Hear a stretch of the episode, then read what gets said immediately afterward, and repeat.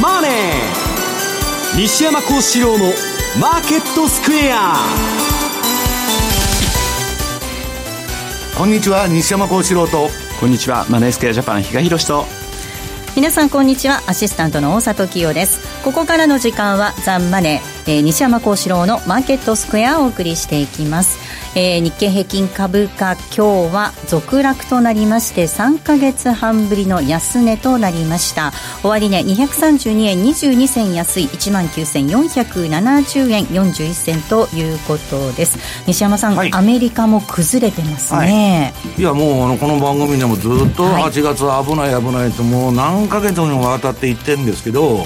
結局昨日あたりも下がってからなんで下がってるんだみたいな話をねしてくる人がいて何を聞いてる聞いてるんですかと。いう話になっちゃうんですけどまああの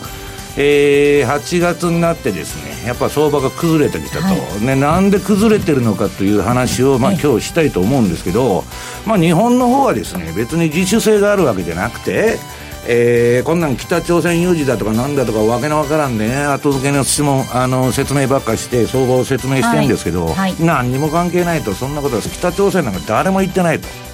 いうのを、まあ、今日また番組でやるんですけど、はい、この後まあ、とにかくアメリカと連動してるだけということだと思うんですけどね、はい、この後のコーナーでたっぷりお伝えしたいと思います。えそして為替です。ドル円なんですが109円の3435あたりでの動きとなっています。伊賀さん先週金曜日私底打ちしたのかななんて思ってましたけどまた来ましたね。そうですね、はい、一回あの後また戻って週明けですね。110円台の後半とい。うところだったんですが、うん、確か今週大札さんと水曜日の番組で、はい、えー、ご一緒させてもらった時にあれだけいいと。言いながら111円ってつけないよねっていうふうな会話をしたかなというふうに記憶してるんですがそしたらその後ねまたずるずるというところで。まああのー、そうは言ってもなんか今日109円の30近辺この辺はなんかサポートされてるのかなという感じがしてるので、またなんか神の見えざる手みたいなのがですねこの辺で動いてるのか、まあ、それともはたまたその実需税ですね、はい、前回あの1回下げた時もえー、110割れから出てきてたのが輸入税だったというところなのでその辺りがまだあの買いとしてですね下値をサポートしてるのかなっていう気がしますけどね。西山さん先週金曜日108円の70銭台あたりで止まったのかなと思ってたんですけどそうじゃない何をもって底落ちって言ってるのかなと思って僕は本当不思議なんですけどね 世の中の人が解説しとるのと、まあ、テレビとか、まあ、こういうラジオも含めて我々ねファンド税で喋ってることに最近乖離がありすぎてもうなんか愕然としちゃうわけですよ。ちなみに私は先週エンベロープを見て冷やしでちょうどこうねあのエンベロープもそうだしここで。ATR バンドも、えー、いいとこまで行って止まってでそれはターゲットプライスに達あの到達してねそこで反転してちょっとまあ買ったり、はい、そういう小すくい上げないいいんですよ。だけど大底を打ったなんていうのはね要するに、まあ、短期的な底ですねだからね。そんなことはありえないんだと。まあただし、まあ、あの相場は需給ですから、はい、まあ今のところ投げ投げと踏みの応酬でドル円は108円が切れない限りはこういううだうだとした動きなんですね、うんはいえさて今日は番組ユーストリームでもご覧いただけるようになっています。ユーストリームでもご覧いただけるようになっています。ユーストリームの見方についてはぜひ番組ホームページの方からご覧ください、えユーストリームの日ということで特別プレゼントをご用意しております。パーソナリティが今消えておりますが、えー、番組特製のクオカード500円分を5名の方にプレゼントさせていただきます。プレゼントのご応募にはキーワードが必要になってきます。ユーストリームの画面に表示されるあるいは番組ののエンディングで西山さんが発表してくれる帰ってきてくれると思いますが、えー、そちらのキーワードを添えていただいて番組ホームページの方からお申し込みください、えー、締め切りは8月31日8月31日です。たくさんのご応募お待ちしています。また番組ではリスナーの皆さんからのコメント質問もお待ちしています。投資についての質問など随時受け付けておりますのでホームページのコメント欄からお願いいたします。ザ・マネーはリスナーの皆さんの投資を応援していきます。それではこの後午後4時までお付き合いください。この番組はマネースクエアジャパンの提供でお送りします。毎週金曜夜更新。和島秀樹のウィークエンドストック私和島がファンダメンタルズで注目銘柄分析。福永博之がテクニカルでマーケットを徹底検証。さらに注目イベントの解説や皆様からの個別銘柄リクエストにもお答えします。1週間のマーケットトピックが丸分かりで月額税別476円。詳しくはウィークエンドストックの番組ホームページをご覧ください。当たったら褒めてね。禅クラス in English。大好評実施中の禅のワークショップに英語クラスが登場ですただひたすらに座るシンプルで美しく奥深い修行の体験あなたも英語の指導で禅のマインドに触れてみませんか？お申し込みお問い合わせはラジオ日経英語で全入門をインターネットで検索。ホームページからどうぞ。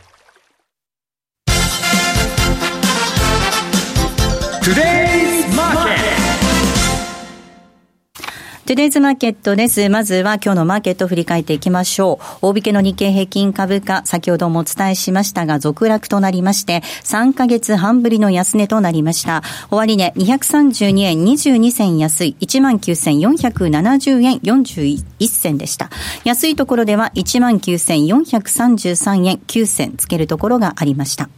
トピックス17.46ポイントのマイナスです。1597.36。東証一部の売買高概算で16億7173万株。売買代金が2兆1223億円でした。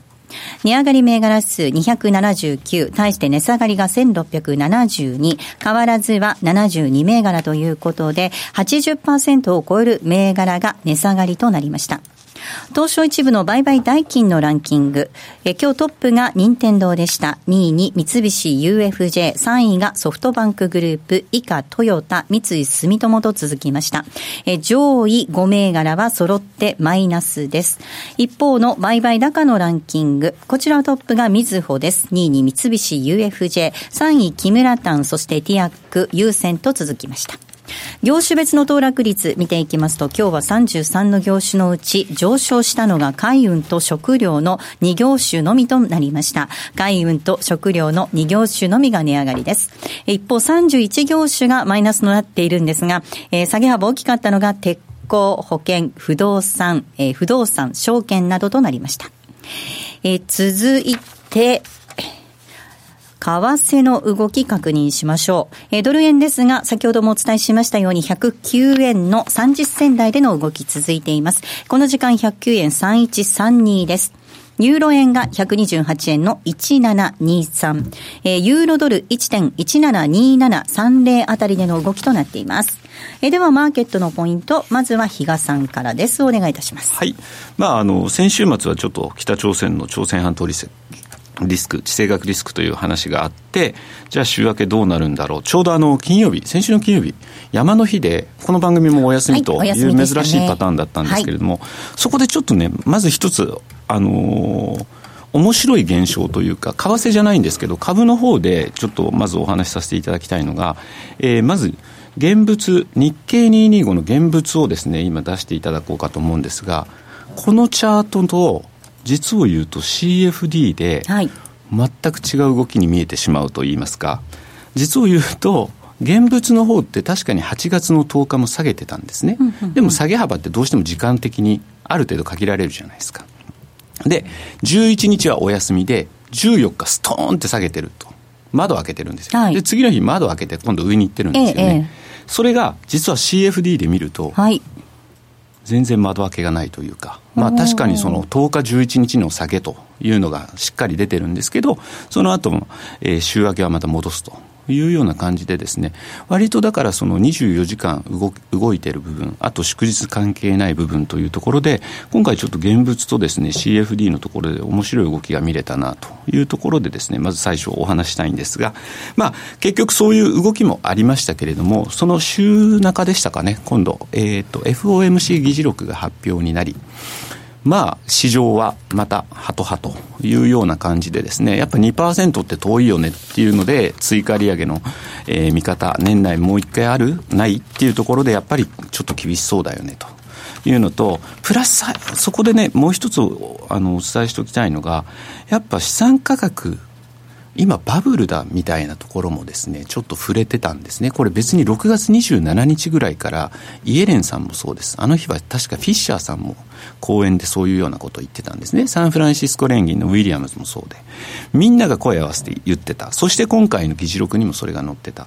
ていうことになると、やっぱりちょっとそこら辺、今度、うん、もう警鐘を鳴らしてるような気がしてならないんですよ。ただ市場は反応が全くと言っていいほどなかったと。いうところが、はい、いや、その FOMC 議事録の後も、ええ、確かその時小幅プラスでニューヨークダウなんか引けてるんですね。なので、ちょっとこれ、じわじわ効いてくるところが、いずれやってくるんだろうなと。いうふうに思ってて、ちょっとそのあたりはこれから要注意じゃないかなというところですね。で、えー、まあ来週に向けてということになると、まあ24から26が、えー、ジャクソンホールですか。で、25日にイエレンさんが講演すると。えー、ドラギさんはちょっともう、そういった部分には触れないというのをスポークスマンが言ってたんで、ちょっと本当なのって思うところもあるんですけど、そうなるとやっぱり目が行くのはイエレンさんになってくるだろうなっていうのと、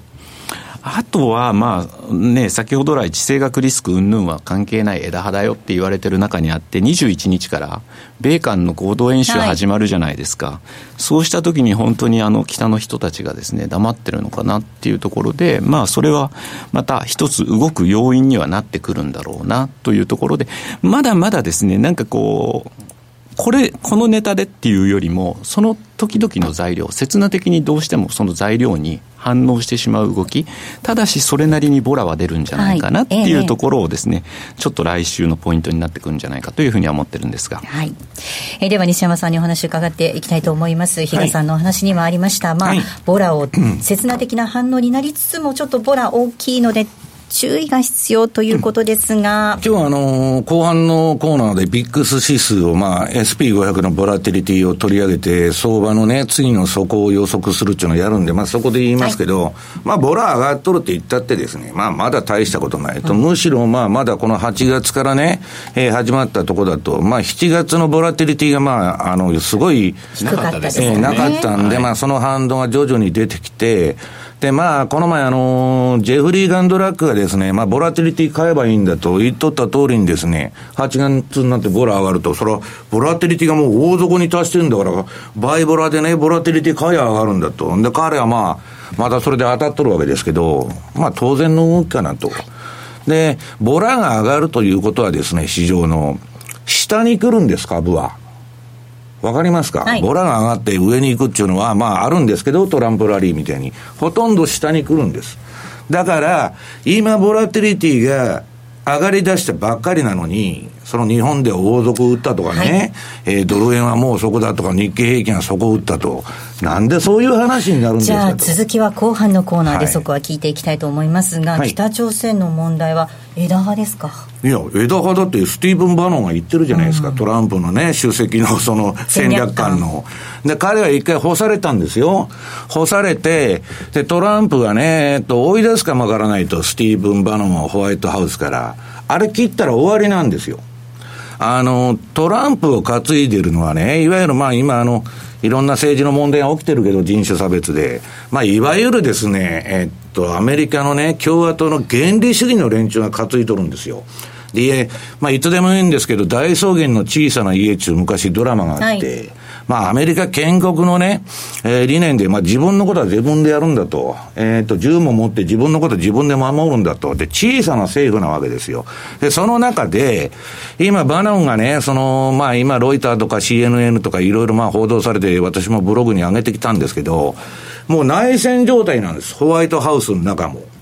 バーノンというのは孤立主義ですから、いや、いわば、その他の国はどうでもいいと、アメリカさえよかったらいいんだと。で、よそのことの、あの、戦争とかにインボルブされたくないんですね。巻き込まれたくないと。で、一方で、ネオコンだとか軍産複合体と呼ばれる連中は、戦争してなんぼの商売してますんで、商売上がったりでしょ？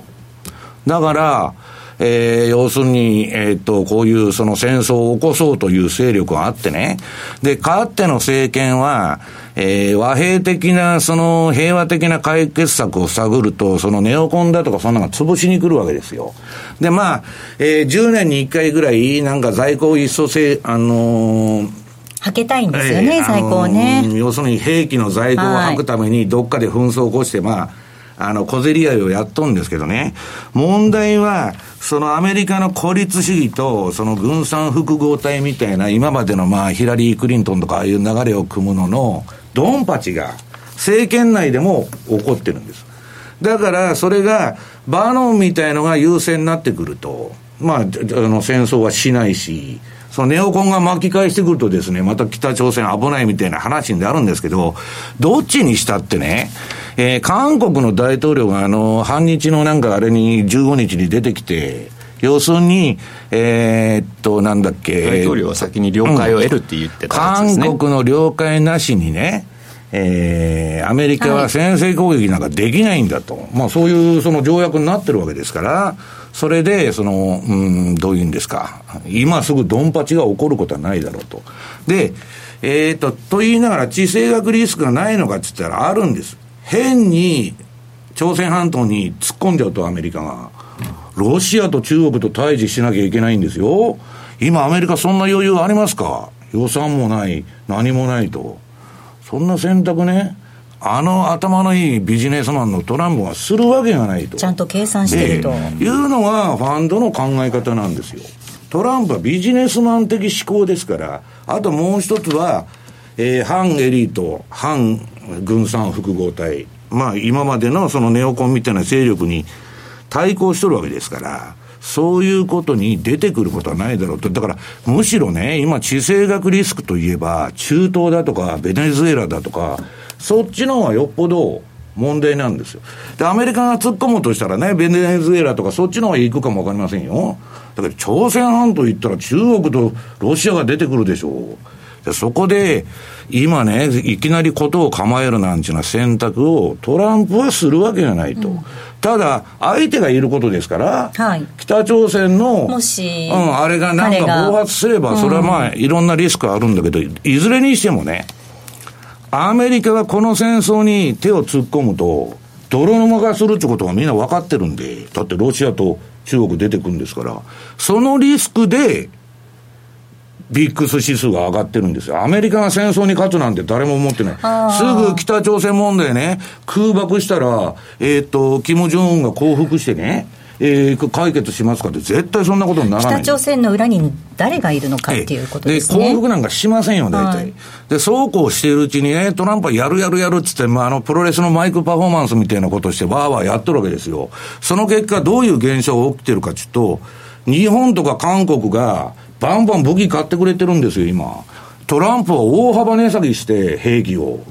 で、山ほど売れるじゃないですか、あの、叫んでたら。在庫売れてますか、はい。で、それで何もしないんですよ、彼は。で、わーわーわーわー騒いでですね、金は儲かるし、アメリカ。で何にもことは起こらないと。で、困ってるのが、韓国ですよ。はい。宙ぶらりになっちゃって。で、今、韓国の政権は戦争したくないと、北朝鮮と仲良くしたいって言ってるわけでしょと、アメリカとの関係もおかしくなってくるという中でね、中東もどこもそうなんですけど、トランプはわわわわ、あの、中国に対してもね、いい顔最初するじゃないですか。はい、で、いい気分にさしといて、えー、で、結果的に みんな追い込まれていくんですよ。トランプは何もしないんですから。何もしないってことは、でも逆に言うと、これからじゃあ減税するっていうのをあの人はは大旗を振ったわけじゃないですか、うん、それすらできなくなってくるって可能性ないです俺はだから議会が通さないから悪い中に決まってるじゃないですかでもそうなったらそうなったで今度また連邦政府がですねストップしたりとかってことになってくるわけで、うん、そうすると結果的に小さな政府が生まれてトランプが言ってる先行公約が実現するわけですよ。あの西山さんあのアメリカの政府の中は内政状態だ、内戦状態だっていうお話あったじゃないですか。要はそのアメリカの政権内部の対立が、今回その北朝鮮とのこうやるやるっていうのに出てきたっていう表れだと思うんですけど、うん、そうなってくると、あの、内部で揉めてるのって、うん、彼にとっては、特にそのバージニア州のあの人種差別の問題とか、結構痛手なんじゃないですか、いや、それは最初から全部痛手ですよ。マスコミも全部敵に回してね。うんで、普通だったらね、へなへなへなとなっちゃって、普通の人だったらもうやめてるんですよ。はい、トランプは大統領になったってことは、彼のその理念があってね、アメリカファーストだと、で、孤立主義にアメリカの原点に、建国の原点に変えるんだと。それは成功するかどうかわかんないけど、はい、トランプなりにやっとんですよ。でね、人選も決まらない、えっ、ー、と、スタッフも決まらないと、はい、ゴルフして遊んどるじゃないですか、トランプ。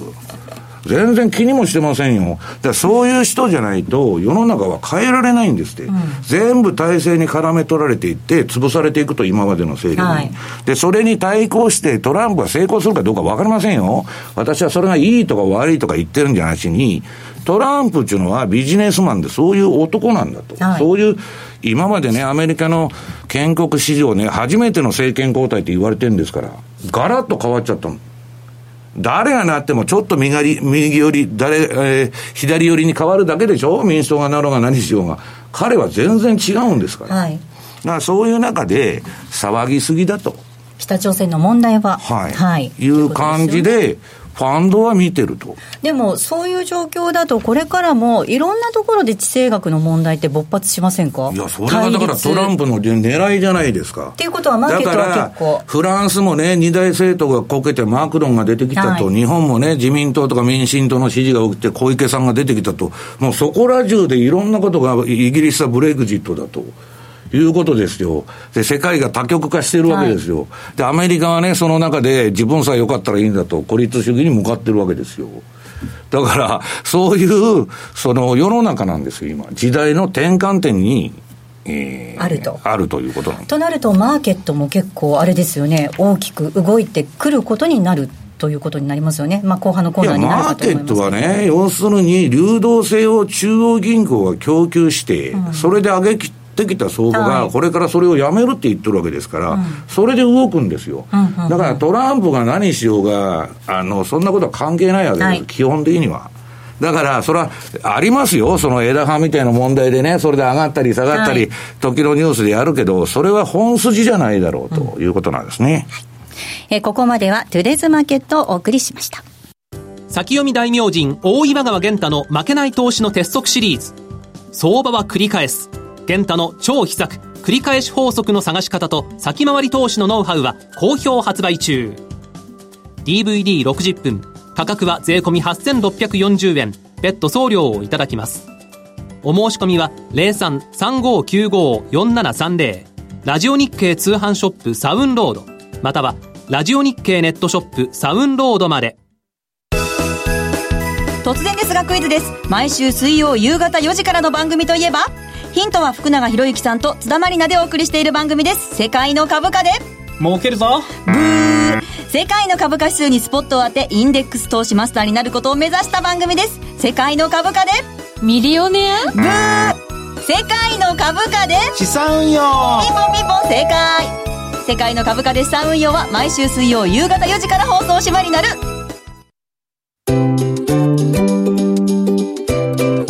M2J トラリピーボックストラップリピートトラップリピート僕の名前はトラリピトラップリピートトラップリピートそれを略してトラリピ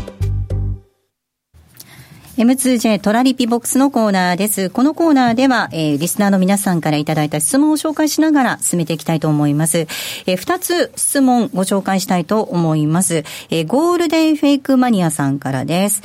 ドル円日経225どっちも明確な売りトレンドが発生していますね。西山さんが以前から話されていた通り8月から危ない動きになってきました。そして群馬ボスさんです。西山さんの言う通り8月は危ないと言われていたのでキャッシュに変えておいて本当に助かりました。えところで西山さん日経とダウの下値の目処どのあたりを考えていますか？ドル円の目安も教えていただけると嬉しいですということで2つメール紹介させていただきました。私は目安はないんですね。目安はないんです。あの、目安を作るとそこでプロフィットカットしちゃって、あの、トレンドが取れませんので、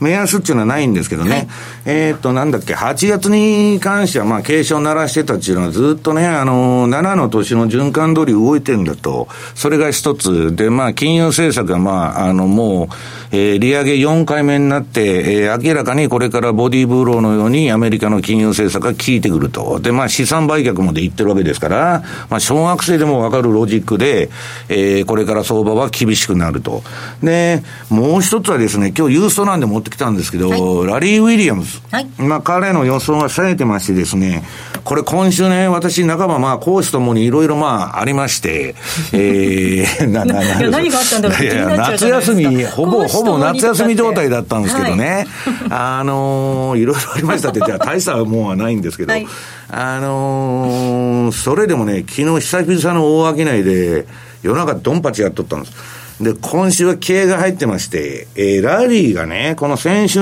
末に SP500 が下がるんだと。先週末なんてみんな、あの、おしめ買いだとか、それこそね、そこ打ったとか寝ぼけたような話ばっかしてるわけですよ。で、えー、これは売りだと。で、それはね、ある、その、相場の転換点、逆張りシステム、システムに基づいて、えー、ニューヨークの株に売りシグナルが点灯したんです。はい。で、それで、えー、私がやってるそのファームの中で、その、いわゆる自動売買、アルゴリズム取引をやってるんですけど、普段の3倍売れと言ったんです。今週の頭に。で、バーンと売ってたん早く下がらないかなと。で、それはね、まあ、半ばラリーのおかげで、この彼のね、そのレポ、まあ、今週のレポートでも取り上げたんですけど、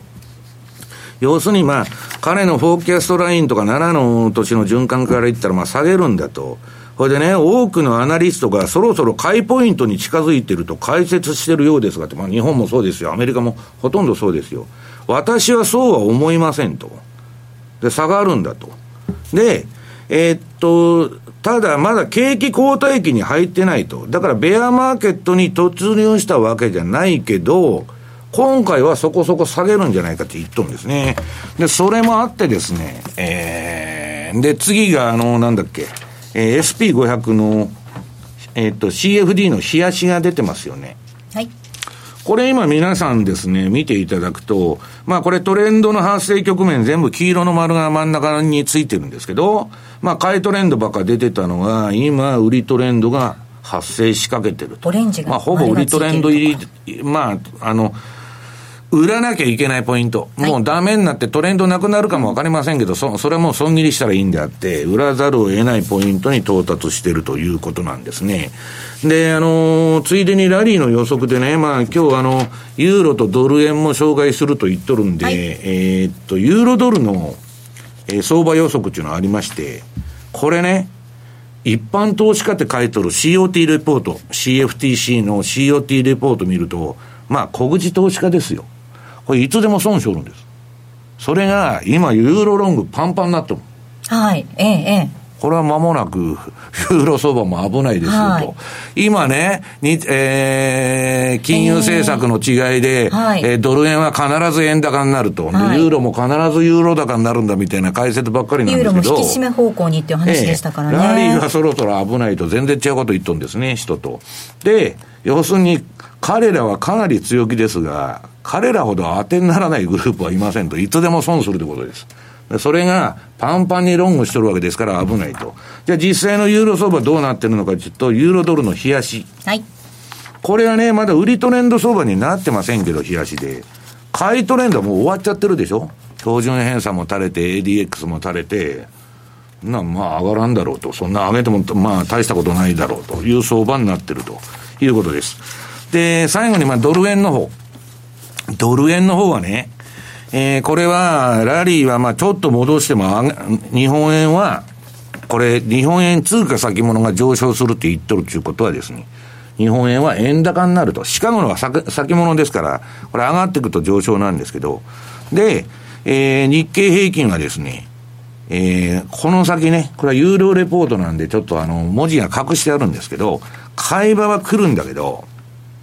まあ、えー、今は売りだと言っとるわけです。まあだからそれはどこまで下がるかうんぬん分かりませんけど。円は上昇するんですよね。円高になります。はいうん、で、まあそういう、そのあれになってんで、私は見てるのは次、ドル円の週足を見てもらうとね、はい、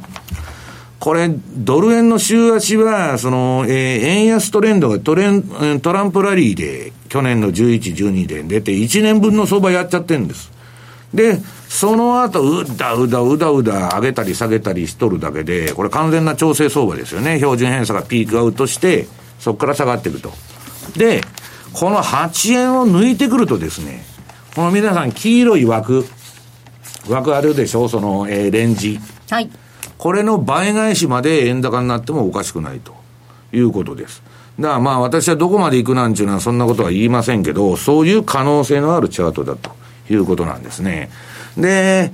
えー、なんだっけ、ついでにこのここでやっちゃおうか全部。えー、っと、ニューヨークの株についてはね、うんと、これ、今、ニューヨークダウだけが強かったんですけど、はい、こっちも調整相場になっちゃうんで、はい、えー、っと、今、チャートを見てもらってますかね、はい、ニューヨークダウの冷やし、あんま良くないと。で、昨日なんちゅうのはですね、これ、あの、ニューヨークの15分足。これね、短期でドタバタドタバタやってたんですけど、非常にね、今年のあの株価指数、まあ先ほど石川さん言われた CFD が24時間回ってますんで、トレードチャンスがいろんな時間帯であるわけです。だから、まあ非常にいいトレンド相場出てると。で、私がね、相場これドスンとくるかまだわからないんですよ。あの、えっ、とい、いつでもそのビッグファイブ指数だとかね、えー、ファングだとかマントとも、私も買いたくなるような超有料銘柄ばっかりなんですけどね。まあその中でちょっと私がこれはバブルだなと思ってるのは、テスラとネットフリックスなんですよ。はいえー、で、この二つを見てる。で、テスラは、えー、っとな、あ、ネットフリックスからいこうか。はい。なんかまあ、今これダラダラですよね。そうですね。下げてきてますね。私ネットフリックスに入ってるんですけど、はい、なんかアマゾンのあれとかやってるじゃないですか、あのプライムで。はい、アマゾンプライムとね、ちょっとかぶるところもありますからね。かぶってきてどうなるか、まあ、よくわからないというもんもあるでも、オリジナルのドラマとか結構人気ですよ。はい。はい、入ってるんですか？はい、入っております。それで、まあ、ネットフリックスはそんな状況だと、はい、で、テスラ。まあ、あの、電気自動車のテスラですね。これ、うん、もうまあちょっとこのところ、この前一回ドスンときて盛り返してたんですけど、まあちょっと、前の高値抜抜けないでしょ、これ。だちょっとしんどいんじゃないかなというふうな感じでですね。まあ、8月から10月ぐらいはですね、調整の時間帯なんじゃないかなというふうに私は思ってるんですけどね。アマゾン、アップルは結構ちょっと調整がきつい感じになってましてね、今週、トランプさんの攻撃にもあったりしてましたしね。ねそうでしたね。あれはね、だからね、アマゾンだとかね、あとあの、グーグルっていうのは、もうエンパイアって言われてるんですよ、帝国。うん、もう国よりもでかくなっちゃって、はい、まあ、アマゾンは別のビジネスモデルですけど、例えば、私が IT 関係の仕事したら、何かにつけて広告出そうが何しようが、ウェブの分析しようが全部あま、うんと、グーグルに金を払わないといけないみたいなね、システムを作っちゃってるわけですよ。だから、昔 ATT が、あの、分割されたように独占禁止症で、そういうリスクはあるということなんですよね。ちょっとでかくなりすぎてると。えーここまでは M2J トラリピボックスをお送りしました。月曜夕方6時15分から好評放送中、真壁昭夫のマーケットビューは、株式、為替、商品相場のトレンドを、おなじみ真壁昭夫と藤富の精鋭アナリストが分析。マーケットの今を捕まえろ。真壁昭夫のマーケットビューは、月曜夕方6時15分から。毎月2回放送、菅下清弘のマーケットワールドビジョンでは、プレゼントキャンペーンを実施中。海外用 Wi-Fi ルーターと、ウェアラブル翻訳デバイスのレンタルセットが10名様に当たります。ラジオ日経ホームページトップのプレゼント情報から応募フォームのアンケートにお答えの上お申し込みください。浜田節子です。鎌田新一です。投資という冒険をもっと素敵にするためにマーケットのプロを招いてお送りする「ゴーゴージャングルマーケット」は毎週金曜午後4時から。お聞き逃しなく。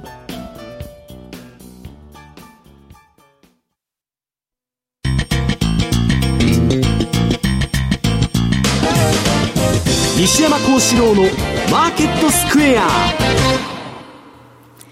さあ、このコーナーではマーケットの見方について西山さんにいろいろな角度で教えていただきます。今日のテーマです。ビックス指数の動きから次の相場のボトムを読む。はい。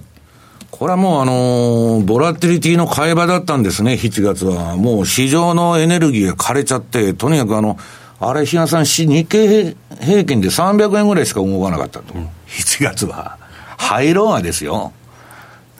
高値安値が、はい、話にならんじゃないですか。もう回転休業みたいなもんですよね。で、えー、そういう動きの後には必ず反動が出ると。だから私もまあそういうレポートをもう前もってバンバンバンバン買い取ったんですけど、まあ日本はあの万年強気の予想ばっかりなんで、その中にまあ埋もれてしまうわけですけど、まあそれを置いといてね、ちょっと切れるあのジェフリー・ガンドラックみたいなやつが、すかさず買うわけです、そのボラティリティを。で、まだこれ大したことない。この前16か17の手前まで行ってですね。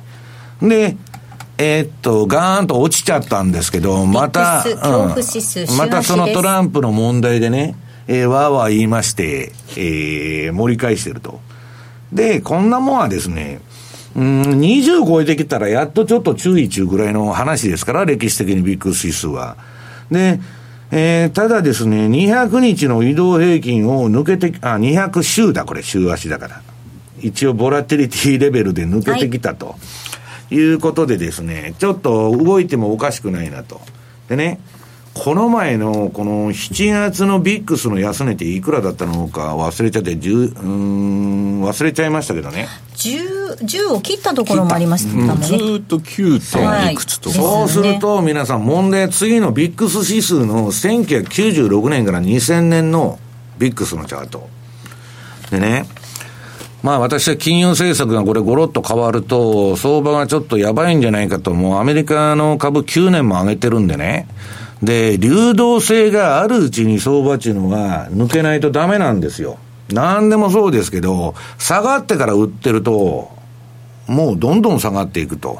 まあ不動産なんか特にそうですよね。はいええ、上がってるうちに売らないといいねで、相対取引ですから、はい、こいつ困っとるなと思ったら相手がガンガン叩いてきて、いくらでも、うん、いくらでも下がると。はい、で、オプションとかね、そのバブルっていうのはまあそういうその、上がってるうちに売らなきゃいけないと。うんいうことなんですよ、はい、バブルに乗るのはいいんですよ、皆さん。私もバブル大好きですから、バブル相場乗るんですけど、人よりも早く降りないと、いつまでも付き合ってると、えらい目に遭うと。そうするとね、このチャートで黄色い丸で囲った部分、これビックス指数のボトムなんです。で、2000年の時にね、黄色いボトムで囲ってあるでしょ？これ、ビックスがボトムつけて上がり出して、まあ1年以内に相場ドーンと下がる。大暴落してる。で、次が2007年。これもね、今と同じですよ。大丈夫だ、大丈夫だと。もう相場死ぬまで上がるんだと。いうような話でですね、えー、楽観の極み。ねイエレンから何からですね、そんなもん全然問題ありませんと。あアメリカ経済盤石ですと。言っとったわけです。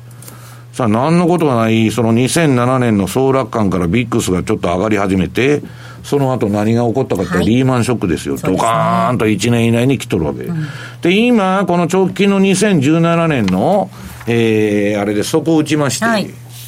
こっから1年以内にもう危ないという見通しを立ててるファンドが多いんですね。もうこんなその、ボラテリティの低いのは異常だと。で、それは維持できないだろうということなんです。で、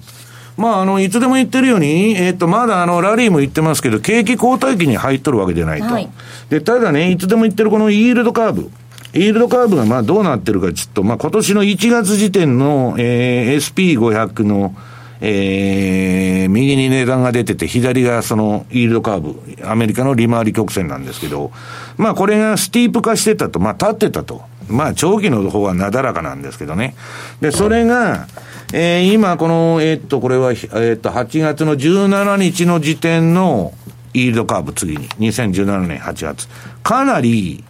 うん、短期が上がって、長期が上がらないという現象で、イールドカーブは寝てきとるんです。だけど、まだ、これ、ガンドラックも言っとるんですけどね、えー、FRB は利上げの余地があると。で、これ利上げしてくると短期のとこばっか上がって、で、アメリカはね、私は今週のレポートに書いたんですけど、はいこれね、ブログやってる、これまあ、マーク・ファーバーの、えー、レポートから借りてきたんですけどね、と今のアメリカの、えー、この10年の、えー、経済成長率。これアメリカはね、皆さん過去10年で10兆ドル赤字を作ったとで、それで GDP を押し上げようとしたんだけど、はい。はい。過去10年の米国の経済はね、大恐慌の時よりも、1930年からの10年よりも、経済成長が低いんですよ。うん、低いのに、利上げすると。はい。で、資産売却もすると。こんなもん間違った政策に決まってるじゃないですか。ただ、それ、それはね、FRB ととやらざるを得ないんです。でなぜなら、次の皆さんチャート見てください。FF レートの推移。1975年から2017年と。かつてね、これセントルイス連銀が出してる景気後退期が、この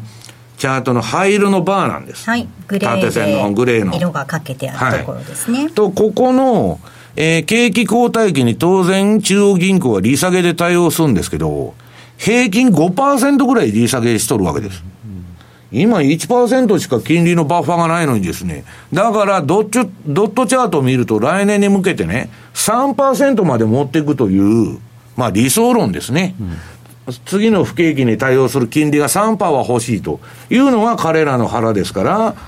利上げしようとしてるわけですよ。だけど、経済実態がつ、ついてきてないのに、だからね、私はよく言うんですけど、今株が上がってるっていうのは、株が上がると景気がいいと勘違いしてる人が、世の中非常に多いんですけど、不景気の株高なんです。はい、金余りで上げてるんです。はい、そこを間違うと、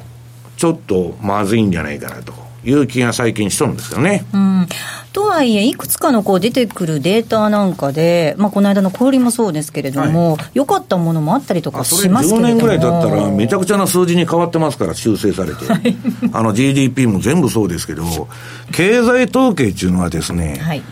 鉛筆舐められるんです。はい、ある利上げしたかったら利上げしたいと。で、したくなかったらしたくないという意図のもとにね、えー、雇用統計なんか特にそうですけど、はい、えー、大体このぐらいだろうっていう数字を出すことが多いわけですよ。だから、経済統計というのはね、あのー、後になってみると全然違う数字が載ってるんです。5, 5, 5年経って前の数字見ると全然変わってると。だから、そんなものを見てるよりもね、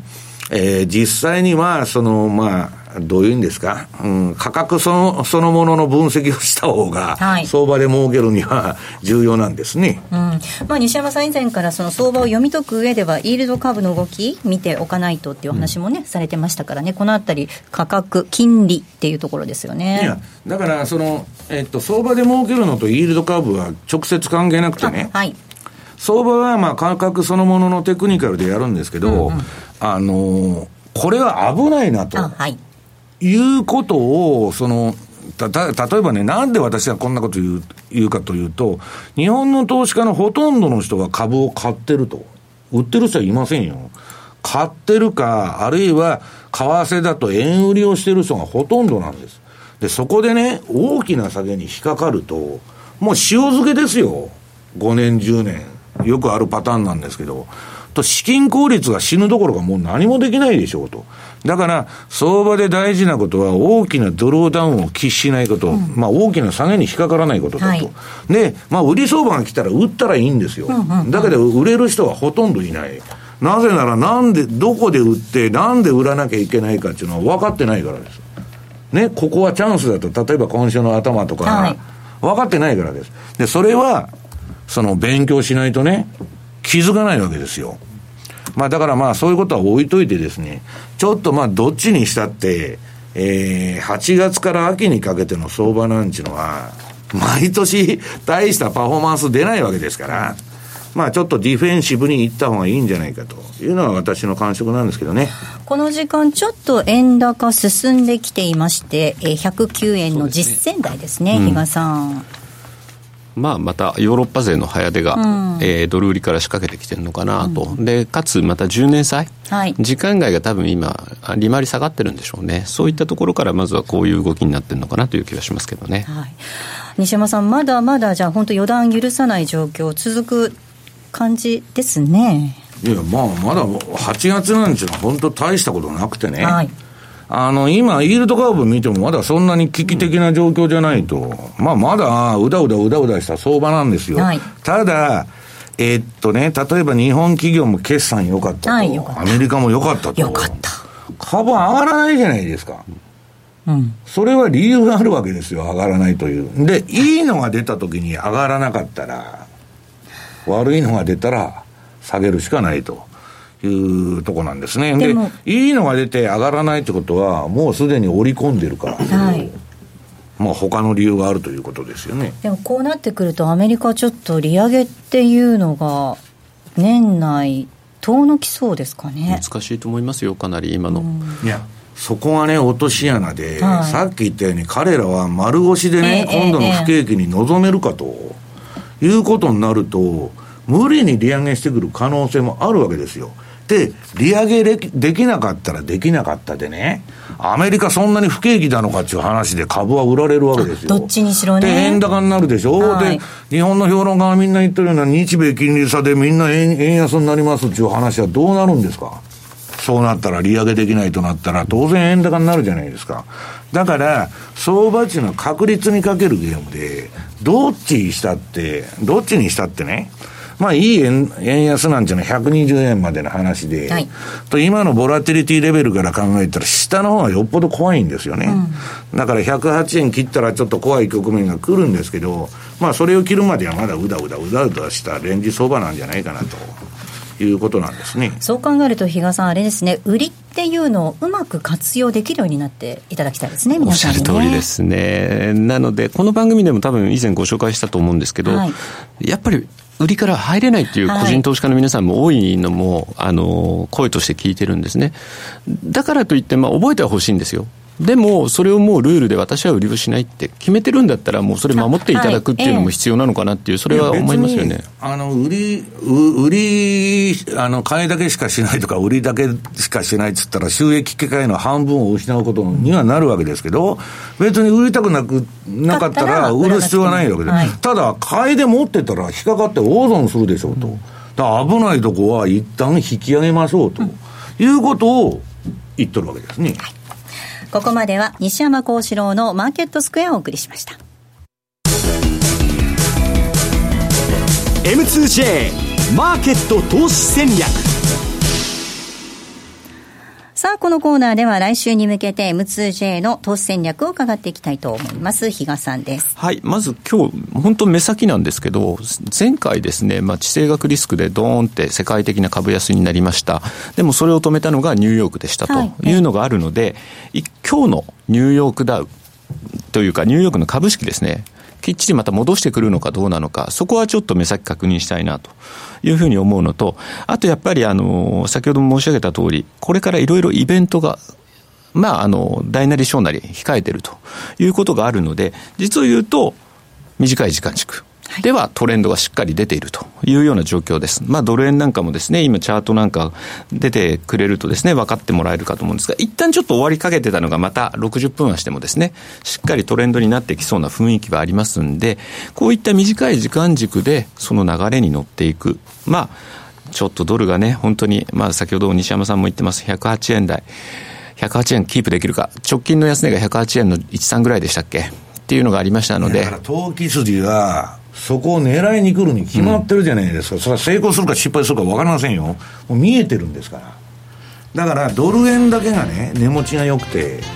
あれしてるわけですから、まあ、狙われるんじゃないかなと思いますけどね。ちょっとそのあたりを短い時間軸でストップをきちっと入れて対応していただきたいなというふうに思います。はいここまでは投資戦略のコーナーをお届けしました。さあお送りしてまいりました。マーケットスクエア。そろそろお別れなんですが今週はプレゼントありますので西山さんから キーワードをお願いいたします。えー、キーワードは冷夏でございます。はい。地球温暖化はどうなったと。そうなんですよね、えー、冷夏ですね。なんか冬も寒いみたいな、は雨です冬も寒いみたいな予想らしいですよね、えー、キーワードを添えていただいてご応募いただきますようお願いいたします。ではお別れのお時間です。ここまでのお相手は西山幸四郎とマネースクエアジャパン比嘉宏と。大里清でした。さようなら。